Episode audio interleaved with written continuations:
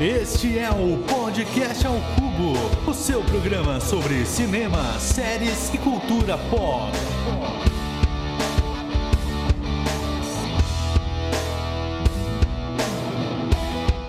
Sejam muito bem-vindos, meus queridos cubolins, em mais um episódio aqui do P3. Eu sou o Diego Ramon e eu estou animado para esse episódio. Oh shit. Here we go again. E para esse episódio eu estou aqui com ela, a atriz animada Stephanie Vasconcelos. Olá, pessoal. Como é que vocês estão? Tudo bem com vocês? E com ele que já esteve aqui antes e volta para dar a sua graça porque eu mesmo não tenho nenhuma. Tiago Batista. Olá, pessoal. Come abacate que passa, Diego. Só digo isso. Eu entendi a referência, hein? Eu entendi a referência. E lembrando. Abacate, bem. Oi? Abacate, bem. Mas antes da gente ir para o nosso tema da vez, temos que lembrar que estamos disponíveis nas maiores redes sociais como Instagram, Twitter e também no desanimado Facebook, onde tudo é o que, Stephanie? O arroba podcast ao cubo. Vai lá Exatamente. participar com a gente. Escrito exatamente por extenso podcast ao cubo para não ter erro. E também é bom saber que vocês têm que ouvir a gente em outros agregadores também. A gente não está só né, no Spotify ou só no Anchor. A gente também está no Podbean, no Google Podcasts, no Deezer, no Amazon Music, no Podcast Addict e também no iTunes, como todo bom podcast tem que estar no iTunes também. Acesse a conta, siga a gente para saber mais conteúdos e salve o link que vai estar na nossa bio do nosso Instagram e do Twitter. Lá você vai achar o link para tudo, inclusive aí do Telecine para você ter aí 30 dias grátis também desse nosso querido, amado Cubotástico. Então, o que nós vamos falar hoje, Thiago? Você que está voltando aí como um convidado, qual que é o tema de hoje? Então, hoje a gente vai falar sobre o sucesso da animação brasileira. Sim, ele Uhul, existe. Ele Exatamente. existe. Com certeza, e vamos falar agora depois da nossa vinheta. Aumenta o som e vem com a gente.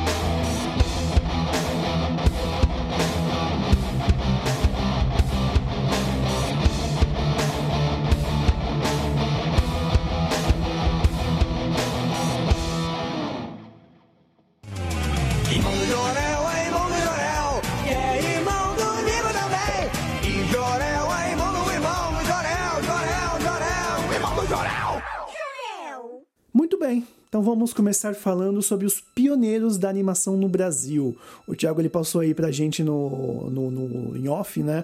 Um documentário muito bom, muito bom mesmo, chamado Luz Anima Ação, que ele faz uma grande pincelada dentro da animação brasileira e é uma coisa muito antiga, não é de agora não. A gente tem animação aí desde antes da ditadura, né, Thiago? Assim, esse documentário é do Eduardo Calvetti, né? E ele é meio que para comemorar os 100 anos de animação, né? Ele foi lançado em 2017, quando no Brasil se comemorava 100 anos da animação no Brasil. Então, tipo, é um documentário bem importante. Enfim, fala um pouco da história animação. A animação no Brasil ela é velhinha, mas ela é, é jovem ao mesmo tempo, né? É jovem e velha.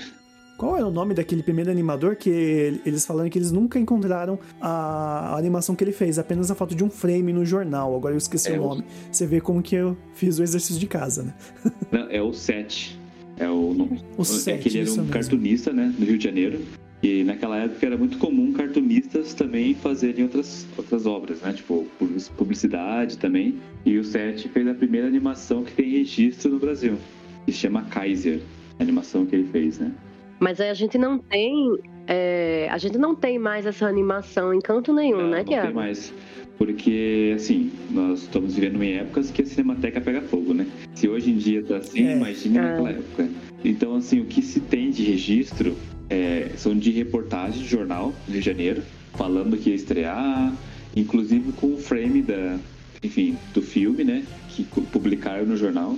E também de relatos do próprio, do próprio set, falando sobre como era difícil fazer animação no Brasil, sabe? Enfim, ele foi o- o primeiro Uhum. pioneiro e, e ele falando como é, foi complicado de fazer e como ele, ele vivia mais de caricaturas e charges, né? Do que da própria animação. É muito difícil viver num país que está o tempo todo vangloriando a arte e a cultura que é produzida fora, mas que não tem a capacidade de perceber a, a grandiosidade do que produz aqui dentro, de preservar né, a história disso. Exatamente. Uma coisa que eu vi naquele documentário e que eu acabei vendo na minha faculdade, né? Sou formado em publicidade. Se não me engano, o Thiago também trabalha com, com publicidade, né, Thiago? É marketing. É fácil. É, estamos aí na, na, mesma família. E- e é engraçado porque quando eu me lembro de animação no Brasil, o que eu vou lembrar mais são os comerciais. Comercial do, do- da Cotonete, da Sadia. Vários deles, desde aquela época, já fazia, né, uma, uma animação em comercial, diferente de, de lá fora, que sempre começou, né, com Walt Disney no cinema, né? É, a animação no Brasil, assim, ela vai muito lado a lado com a publicidade. Porque, assim, os, os primeiros animadores, eles eram todos experimentais, assim. Eles estavam testando coisas e eram todos curta-metragens, né? E a publicidade era a única que pagava alguma coisa, né? Tipo, tinha a renda, porque, pro, enfim, o cinema no Brasil até hoje não, não lucra muita coisa, sabe? Naquela época era pior ainda. Então a publicidade era a maneira que eles tinham de trabalhar com a animação e ainda se sustentar, né? Pagar suas contas e tudo mais. Assim, na- nesse documentário, que é bem interessante, eles falam um pouquinho sobre a história da publicidade no, no país, né? É, vocês lembram, acho que é daquela do frio, é, não deixa... Sei, lembro. A da Casas Pernambucanas. Da Pernambucanas, isso. Que tudo começou com animação, né? Porque na época é, a animação é uma das técnicas de cinema e que permite é, ser muito criativo, gastando um pouco menos do que se fosse com pessoas, né? Então você Uhum. acaba tipo, fazendo coisas bem, bem doidas, assim, é, gastando bem menos. Então ela deu muita criatividade, assim, para fazer publicidades muito interessantes, que rendeu pro Brasil, acho grandes prêmios, né? inclusive de é, Leão Dourado e tudo mais, e, e em, em grandes animações para publicidade. O né? Brasil ele é bem premiado, né, em várias áreas e tudo mais, co- como cinema. A gente tem aí Festival de Cannes que o Brasil sempre leva, na própria animação. E é engraçado o povo só pensar no Oscar. Não, tem que ganhar o Oscar, tem que ganhar o Oscar. Aí não ganha, todo mundo fica desanimado. Mas, gente, o o Brasil chegar no Oscar já é um grande prêmio, velho. Todo, todo mundo que alcança e tá indicado já é um grande alcance, né? Assim, pensar que o Menino e o Mundo, né, foi concorreu Sim. de animação no Brasil e agora quem quer assistir tá tem disponível na Disney Plus, né, esse filme. E Sim, Super exatamente. poético, né? Sim, e, e, cara, é isso, né? Você vê que as pessoas sempre. É aquela coisa de, de publicitário, né? Você tem pouco dinheiro, então você tem mais criatividade, que é como o Thiago bem falou. E, mas também a gente tem gente de fora que veio pro Brasil, né? Acho que o maior que, que, que eu lembro agora do documentário, né? É o. É o, é o- a animação do Piconzé, que era de um artista japonês, que ele veio, acho que, fugido da guerra e acabou trabalhando aqui no Brasil, né? Acho que ele fez mais nome na animação no Brasil mesmo, né, que ele veio pra cá, começou a trabalhar com publicidade também, né, como a maioria. E a partir daí ele conseguiu é, criar suas próprias, suas próprias obras, né? Começar a fazer sua- suas próprias, é, seus próprios trabalhos e tal. É que assim, tipo, o Brasil, a gente teve uma sorte, não sei se é sorte, mas o Brasil na década de final de 80, ela, ele fez um intercâmbio com uma escola de animação abstrata no Canadá. Então vários artistas vieram para o Brasil ensinar técnicas de animação abstrata, né? Dessa escola é, se criou vários é, animadores que até hoje trabalham com com animação abstrata no Brasil que rendeu vários prêmios, né? Então, tipo, a gente sempre, sim, teve influência muito de fora. A animação brasileira é influenciada muito de fora, né? Inclusive, um, um dos primeiros filmes é, brasileiros, assim, de animação, que é o Macaco Feio e Macaco Bonito, que é de né?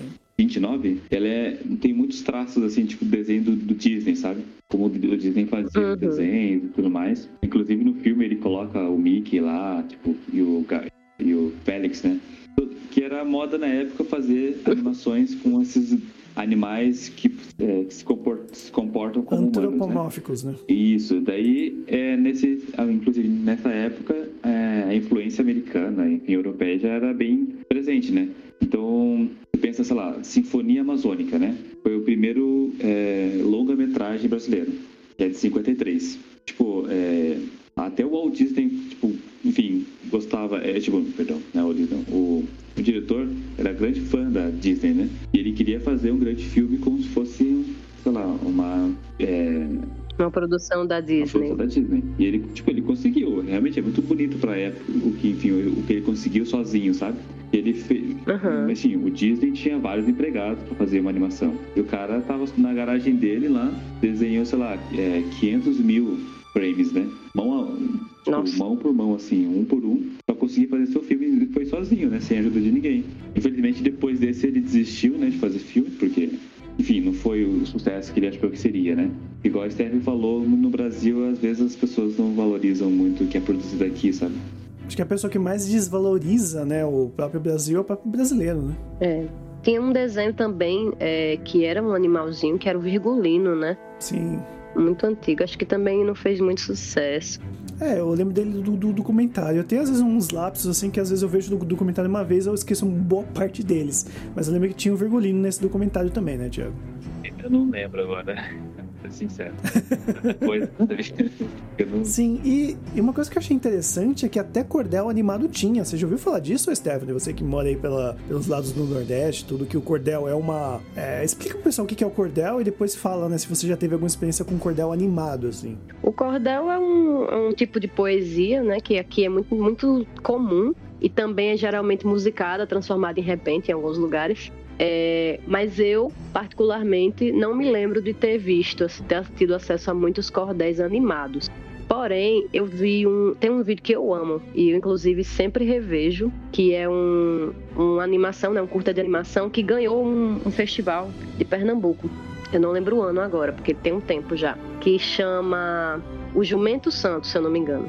E esse curta, ele é muito bom porque ele vai tipo fazer uma paródia da história da criação do, do mundo, do homem, a partir do criacionismo, só que de um ponto de vista bem nordestino. Então o cara vai contar a história que Deus criou o mundo e, e criou uma árvore, em cima dessa árvore tinha uma fruta proibida, que era o caju, obviamente. Então, assim, ele, ele é muito legal. Aí Deus é só uma mão, assim, sabe? E o desenho, ele é todo nesse estilo do cordel, do, do- dos desenhos que a gente vê de estilogravura, né, e tal. E a gente pode até deixar o link no post, porque é maravilhoso, eu recomendo muito. Ah, sim, vai estar cheio de coisas, cheio de curtas, né? Que com certeza a gente vai dar uma procurada aí, a nossa produção. E vai estar tudo lá no nosso Instagram também, os links e tudo mais, para que vocês possam ter acesso fácil. Inclusive, até esse documentário ele tem fácil acesso na internet. Também vou deixar o link do, do Vimeo, né? Que é um canal de. de que nem o YouTube, só que ele é mais, mais hipster, né? E tá lá e, e é, cara, é uma.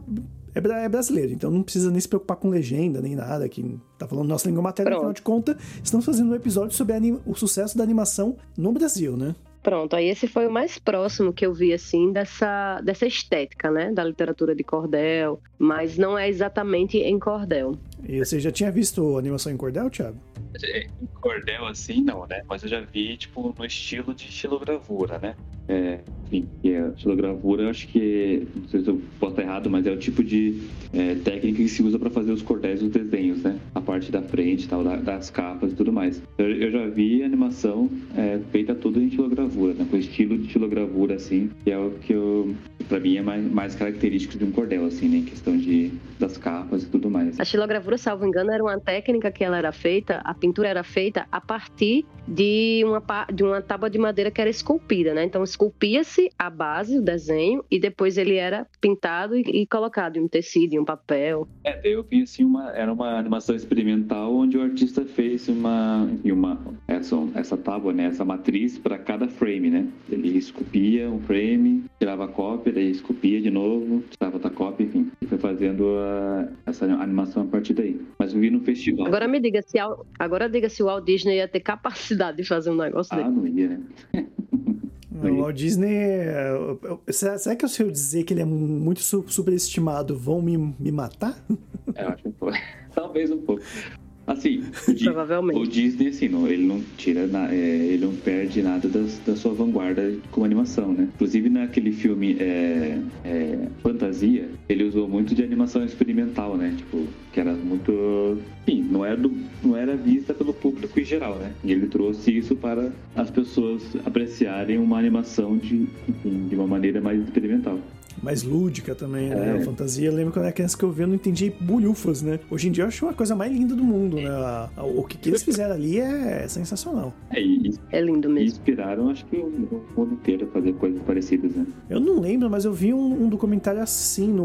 O documentário não, eu vi um. Uma das animações desse, desse documentário que eu vi foi justamente algo bem parecido com fantasia. Que eu olhei e falei, nossa, parece fantasia. Eu não sei se é essa sinfonia amazônica ou se é outra agora, eu não vou me recordar. Mas ele tinha muito essa pegada pegada fantasia. Animazônica, acho que não. Porque ela é em preto e branco, ela é mais historinha mesmo. Não, então não. Eu, eu, eu vou, depois eu vou rever esse documentário e com certeza eu vou, vou pesquisar e colocar tudo no post aí, tudo pra, pra que os ouvintes possam também né, acompanhar e tal, além de ver o documentário, claro. E bom, vamos entrando agora um pouco mais na área que eu já consigo lembrar mais, que é a Turma da Mônica. Eu acho que a Turma da Mônica é o primeiro grande expoente até pra, pra TV brasileira, que foi, acho que, uma das primeiras animações pra TV, né? Ah, sim.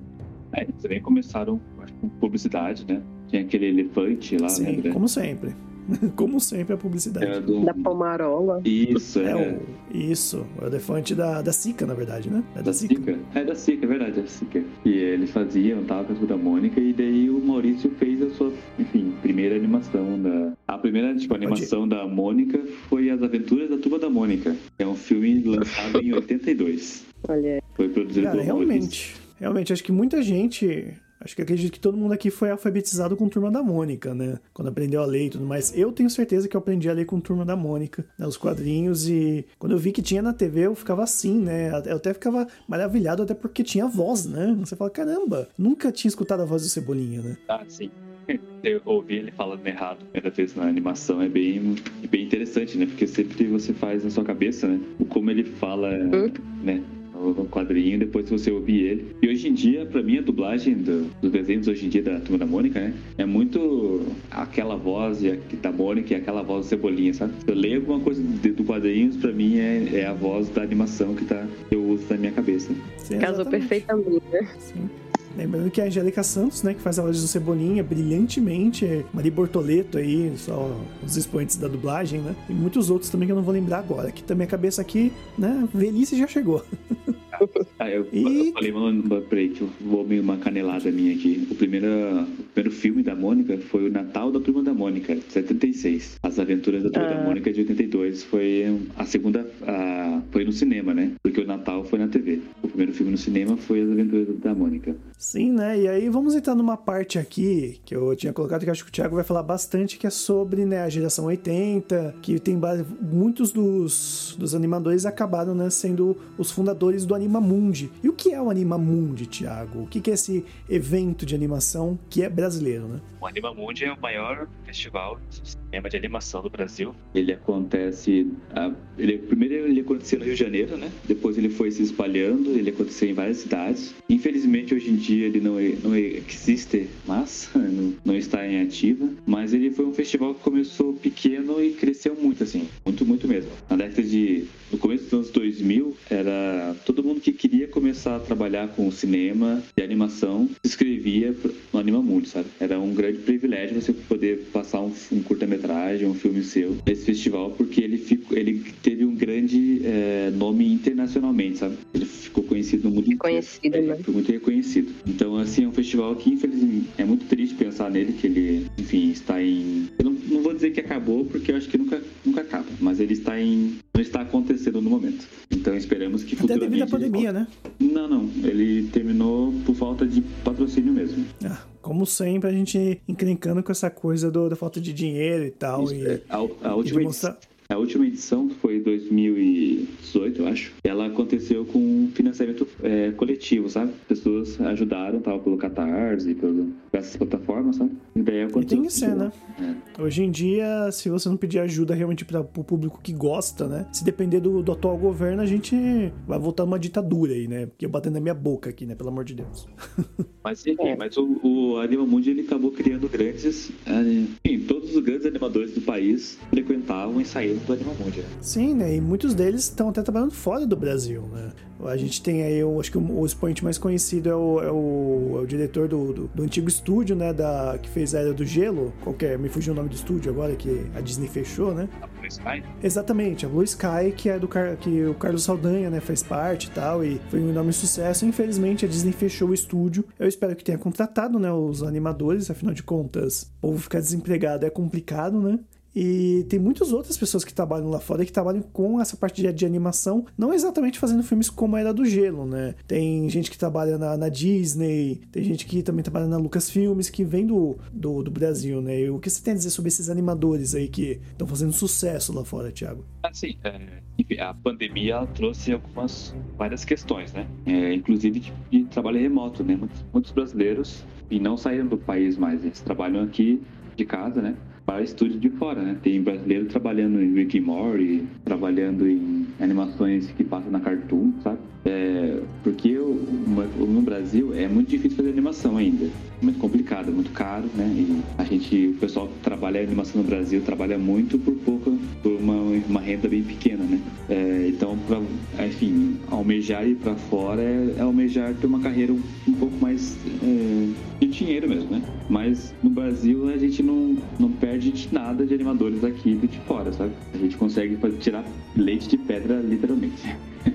Fazer coisas magníficas com pouco dinheiro e tal. E os animadores do Brasil estão em qualquer lugar. Já vi pessoal que trabalha com, uma, com anime, sabe? Que foi pro Japão pra é, fazer trabalhar animação, estudar por lá e tal. Então, como dizem, é, tem brasileiro em tudo que é lugar do mundo, né?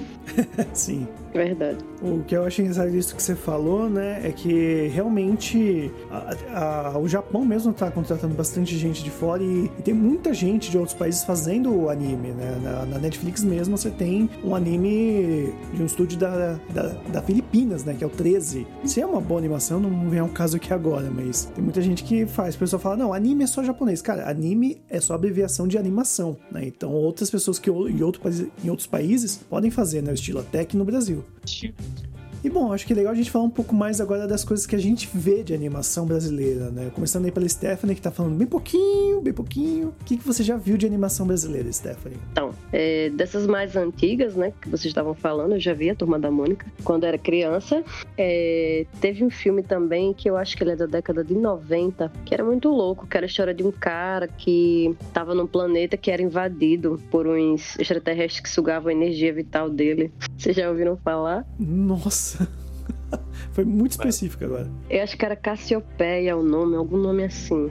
E aí, na história, né, do, da animação, o cara vive, o principal, ele vive lá, nesse, nesse lugar. Ah, sim, sim, sim. É a, é a primeira animação em 3D do Brasil, eu acho. Cassiopeia. Sim. É de, de 96. É. E vi o Menino e o Mundo, né? Foi um grande rebuliço que ele fez. É, vários prêmios por aí. Achei muito poético, muito bonito também. E eu assisto, sou apaixonada pelo irmão de Jorel. É muito divertido. Eu fico vendo coisas assim, muito da minha infância, sabe? Eu me identifico demais. Assim, né? É uma animação com a cultura brasileira bem forte, assim, né? E eu também assisti a um, um pouco da primeira temporada na Netflix. Eu falei, cara, como pode, né? Um negócio assim. Ele, ele não, não, dá em nada pra, pra outros filmes da, da. Outros filmes, ó. Outras séries animadas da Cartoon, né? É tão bom quanto, né? Tão bom quanto, sei lá, Hora de Aventura, né? Eu, eu ainda acho melhor porque eu me identifico, entende? Sim, aí acaba entrando aquela coisa da nossa identificação, né? Eu também não sou muito de ver a Hora de Aventura e tal. Eu sei do, do grande do, do grande marco que ele tem também pra animação, mas sei lá, né? Quando a gente realmente se identifica, né? Acaba sendo melhor, né, Thiago? Falei.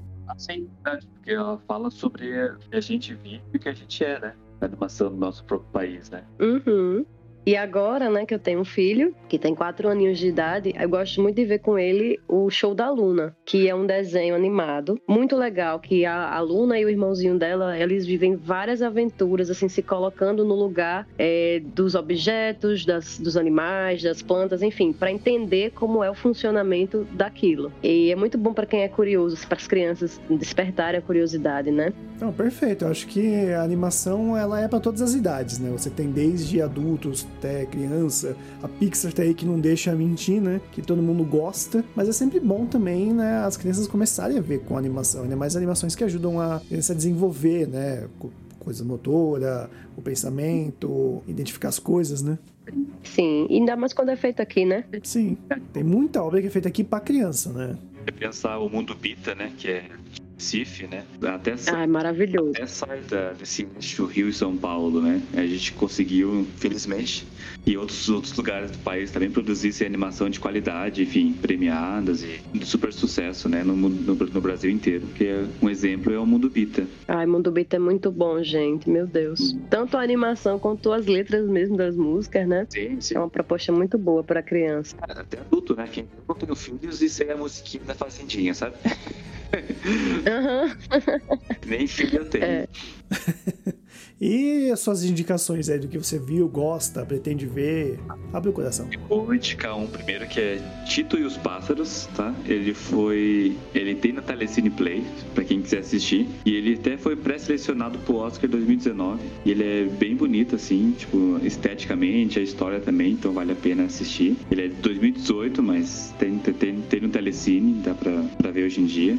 Tem outro filme que também, que também concorreu ao Oscar lá na. na- foi pré-selecionado no Brasil, que é Uma História de Amor e Fúria. E ela é de, de 2013. Ela tem vários famosos dublando, né? Tem o Celto Mello, Rodrigo Santoro, Camila Pitanga. E é um filme bem legal, assim, tipo, é uma estética meio Brasil futurista e tal. E vale a pena conhecer, pra quem ainda não, pra quem ainda não, não assistiu. Deixa eu ver mais. É, tem um que é muito bom, que é Até que a Sbornia nos separe, que ela é de.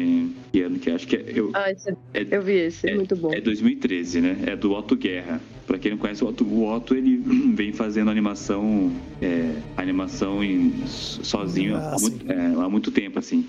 E, e esses Borne, é pra quem. Eu não sei se eu não sei se o pessoal do Brasil inteiro conhece, mas aqui no sul, eles são um pessoal do Rio Grande do Sul que eles faziam um, um espetáculo que eram dois atores, né? E eles falavam que eles eram desse tal país da Esbórnia. Então eles fizeram a animação e é bem legal também, pra quem, quem quer conhecer um pouco. Menino, não, eu não sabia que tinha essa história dessa, dessa peça de teatro. Ah, sim, a Esse- peça esse- eram os dois, a- os dois principais, sabe? Os dois que tocam violino. E é, e é muito engraçado, porque eles, eles fazem a peça inteira como se eles fossem da Sborn e viessem para o Brasil fazer um espetáculo, sabe? E eles, e Fantástico. eles não saem né, do personagem, enfim, é bem legal. Infelizmente, um deles faleceu é, logo depois que o filme saiu, né? E é uma peça que durava 15 anos já. 15 anos que eles já passaram. Nossa, Eles faziam ah, os mesmos personagens, assim, sabe? E era bem, era bem, é bem legal, assim. Então, vale a pena conhecer. Ah, o filme é de É. 2016, tá? e é bem divertido, é muito louco, né, o filme. Sim, sim, é bem legal, bem legal mesmo. Ah, daí o Menino e o Mundo, que, é bem, que a Steph já falou. E daí, a partir de filmes de série, é, o Irmão de Jorel é o principal. Tem na Cartoon Ninjin também. Ninjin, que é uma série meio... É, briga um pouco com anime, sabe? E ela é brasileira também e vale a pena, que é bem curtinho os episódios. Tem na HBO Max e é bem divertido. Acho que é isso, não vou ficar falando vários nomes.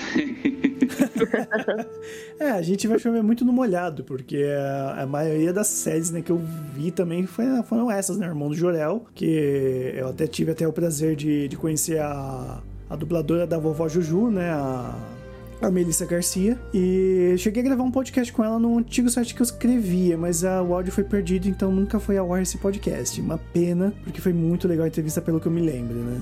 Mas foi até por conta dela que eu comecei a ver, né? Que ela puxou meu, minha orelha e falou: Não, como assim você não viu o Irmão do Jorel? Você tem que ver, tá? Desculpa aí, Melissa. Se estiver ouvindo, eu fui ainda ouvi depois de muito tempo, só esse ano, por conta da pandemia. E, cara, mas eu sei que tem muitas outras animações que eu não vi, mas sei que seria legal ver, ainda mais agora que eu, que eu virei tio, né? Apresentar essas animações pra minha sobrinha ia ser bem interessante. Que tem o, Peixe, o Peixonauta, né? Que faz muito sucesso lá fora. Acho que o Thiago pode até falar mais, né? Sim, o Jonalta ele é o, o grande divisor de águas da animação de seriado no Brasil, né? Porque quando nos anos 2000 é, baixou uma lei que obrigava todas as TVs a cabo, né, a uma porcentagem da sua produção ser brasileira. E isso fez a, eles se coçarem, né, e correrem atrás de material brasileiro, assim, né? Tipo, tinha que ser produção brasileira.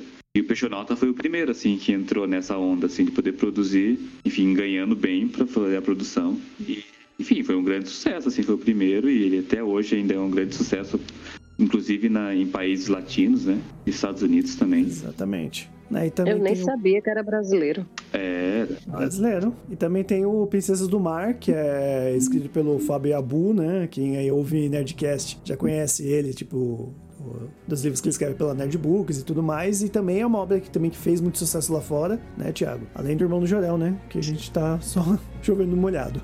É, Bom Jorel, ele, enfim, ele é novo, né? Se pensar, a série tem, acho que tá na terceira temporada, talvez, ou indo pra quarta.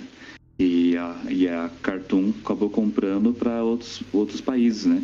Sim, então tem muita coisa aí e vai ter muito mais coisa no post. A gente também vai colocar nas redes sociais muita coisa que vai ficar aqui de fora desse podcast, desse episódio em si. Mas é um tema bem legal, bem abrangente. É muito bom que a gente, né, sempre é, tente né, assistir mais vezes e, e, mostrar né, que a animação brasileira é boa sim, né, fugir um pouco, não que você vai fugir do, do, do escopo Disney, Pixar, né, DreamWorks, mas também dá uma chance aí para animação brasileira. Como a gente falou, o Menino e o Mundo é um grande exemplo de algo que foi lá para fora e é totalmente nacional, né? Que concorreu ao Oscar.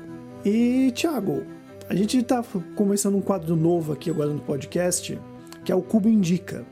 E esse Cubo Indica a gente vai falar de literatura. Tentar falar né, mais de literatura, tentar pegar esse escopo maior uh, da cultura pop, não só séries e filmes e games também, como também a gente abordar mais sobre livros e indicar para os ouvintes livros em si sempre do tema que a gente está falando, né? E nesse cubo indica é livros sobre animação, ou livros técnicos, ou biografia, ou até mesmo livros que acabaram virando animações, né? Que a gente sabe que tem milhares. Como por exemplo, eu vou citar aqui, né? Não é bem um, um livro brasileiro, é o Criatividades S.A., é escrito pelo Ed Catmull, que é o CEO da Pixar.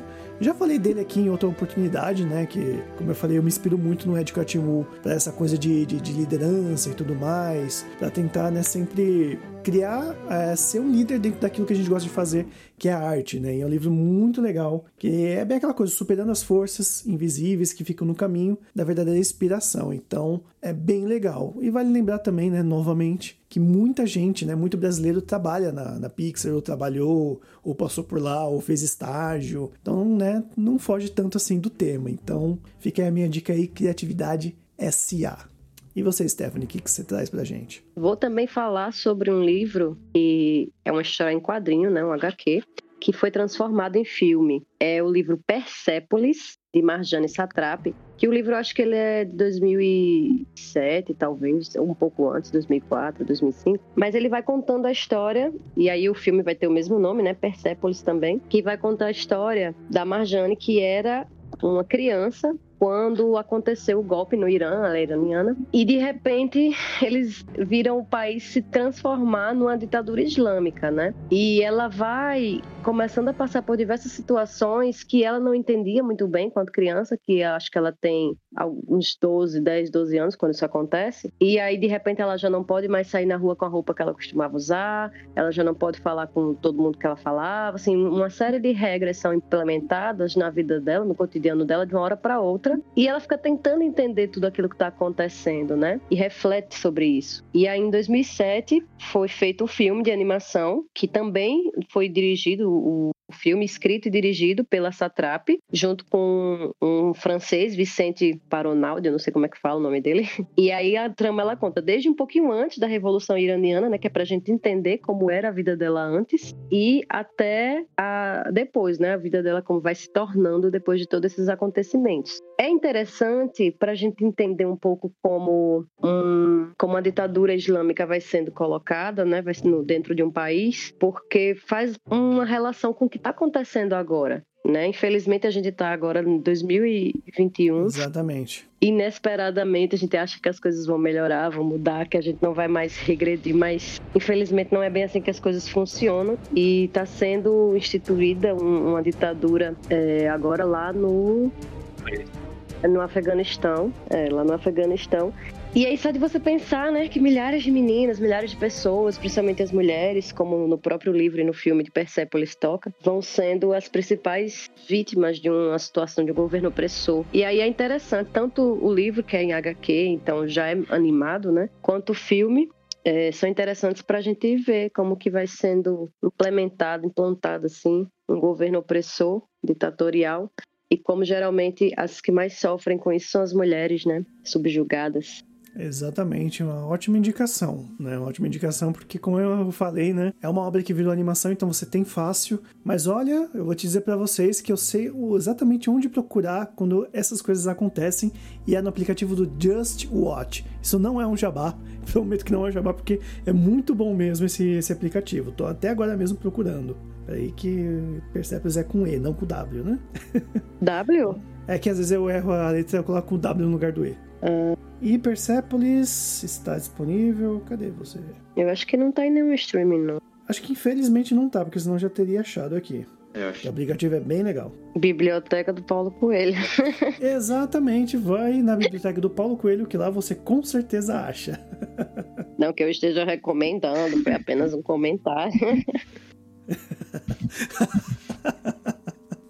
E você, Thiago, o que que você indica para os ouvintes de literatura? Tá, eu vou indicar, como eu sou visita, eu vou indicar dois, dois, dois livros, tá? Pode, pode falar. O, o primeiro vai ser o Manual de Animação, e ele é do Richard Williams, que é o diretor de Uma Cilada para George Rabbit, sabe? Que era de dois- acho que da 90. E ele é um, a bíblia da animação, né? Ele, ele ensina os princípios de como se fazer animação. É um livro bem legal, eu, eu tenho ele quando, né, enfim, eu, eu sou uma pessoa que gosta de estudar animação. E ele ensina assim o, o princípio básico mesmo, sabe? Da bolinha quicando, de como se como faz um personagem andar. E vale a pena assim para quem tá aí querendo estudar animação. Esse é o livro primordial assim para você começar a estudar. E minha segunda é, indicação, cadê meu link? Ah tá. É, minha segunda indicação é o livro Animação Brasileira sem filmes essenciais. Ele é um livro foi é, baseado numa pesquisa de de mestrado, né? E ele fala sobre um pouco do que a gente falou, do, do que documentário que a gente citou das animações no Brasil. Ele fala um pouquinho sobre isso também e traz outras curiosidades sobre os filmes, sobre os lançamentos, tudo mais. É um livro mais histórico, né? Ele conta um pouco mais da história da animação no Brasil e vale a pena conhecer, assim, ter na Ama- os dois livros que eu falei tem na Amazon, né? Para comprar, então não é tão difícil achar eles. E é isso aí. Então é isso, caros ouvintes. Esse foi o podcast sobre animações, o sucesso da animação brasileira, que eu volto a repetir. Gente, vamos ver mais coisas nacionais, vamos enaltecer o nosso país, porque a gente faz produções incríveis, não só animações, como filmes, séries, ainda mais agora que a Netflix está investindo bastante em séries nacionais, seja brasileiras ou de outros países. Então vamos lá, gente, vamos continuar aí levando pra cima e eu espero que o Anima Mundi, que é um puta de um de um evento, eu não- nunca fui, pretendo um dia aí e eu espero que continue, nem que eu tenha que ajudar e fazer financiamento coletivo, porque realmente vale muito a pena, muito a pena mesmo. E é isso. Pra quem quiser até né, conversar mais com o Thiago a respeito de animação, já que ele é um grande cara que tá indo nessa carreira, qual que é a sua rede social, Thiago? Vocês podem me encontrar no Twitter com arroba tibatista, né? TI Batista. E no Instagram é, é arroba tibatista underline art. Só me achar. É isso aí, gente. Então, boas animações. Eu vou ficando por aqui. Até a próxima. Tchau, tchau, galera. É. E como o abacate. Come abacate. pra cagar bonito.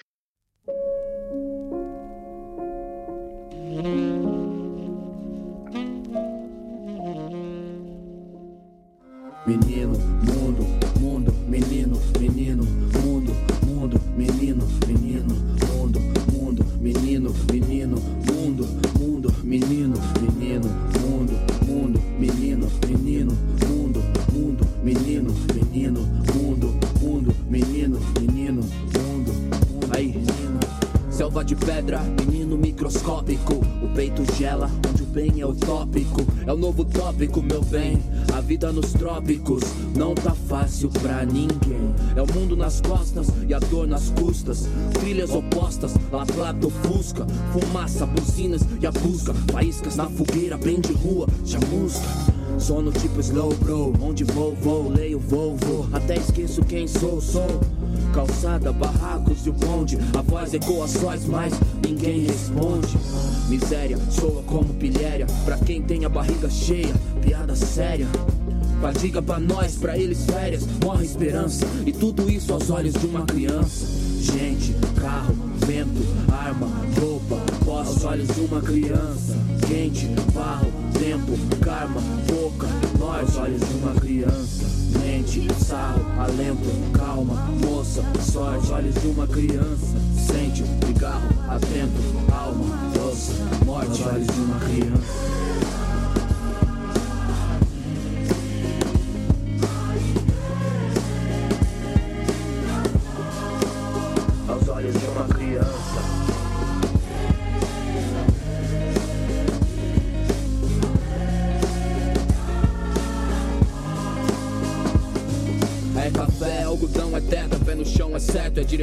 É solidão, é nada, é nada.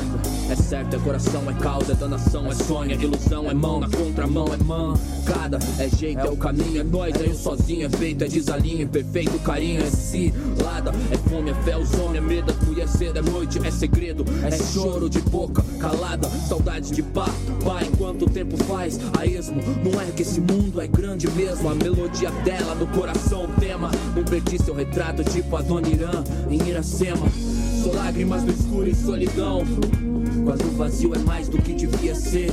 Lembro da minha mão na sua mão. E o só enche de água sem querer aos olhos de uma criança. Gente, carro, aos olhos de uma criança. Quente, barro, tempo, karma, boca.